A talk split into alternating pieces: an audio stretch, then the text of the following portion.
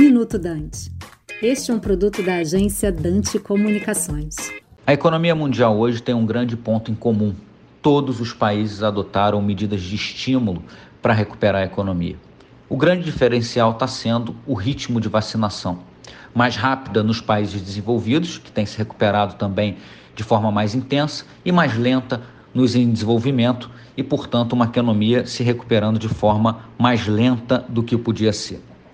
O fenômeno resultante desse processo de recuperação tem sido o aumento do preço de commodities, que decorre também da grande quebra das cadeias globais por conta dos fechamentos de atividade produtiva por todo o mundo por conta da pandemia. Para o Brasil, isso tem se refletido no crescimento econômico, quando a gente percebe que a recuperação brasileira tem sido apoiada basicamente no setor agrícola, no setor de petróleo também e também na metalurgia. E em contrapartida, o reflexo tem aparecido na inflação, com os bens comercializáveis, ou seja, aqueles que sofrem algum efeito das commodities ou do dólar, a inflação gira em torno de 12% nos últimos 12 meses.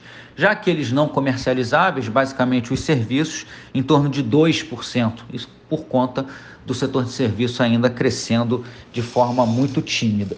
Olhando para 2022, podemos olhar para o mundo e para um Brasil com juros maiores, perspectivas da taxa Selic ultrapassar até os 6%, depois de ter fechado 2020 em 2%.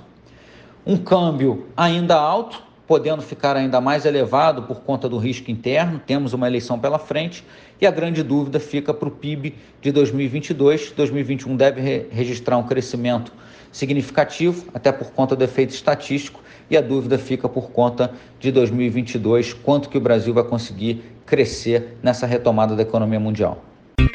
Você acabou de ouvir Minuto Dante, um produto da Dante Comunicações.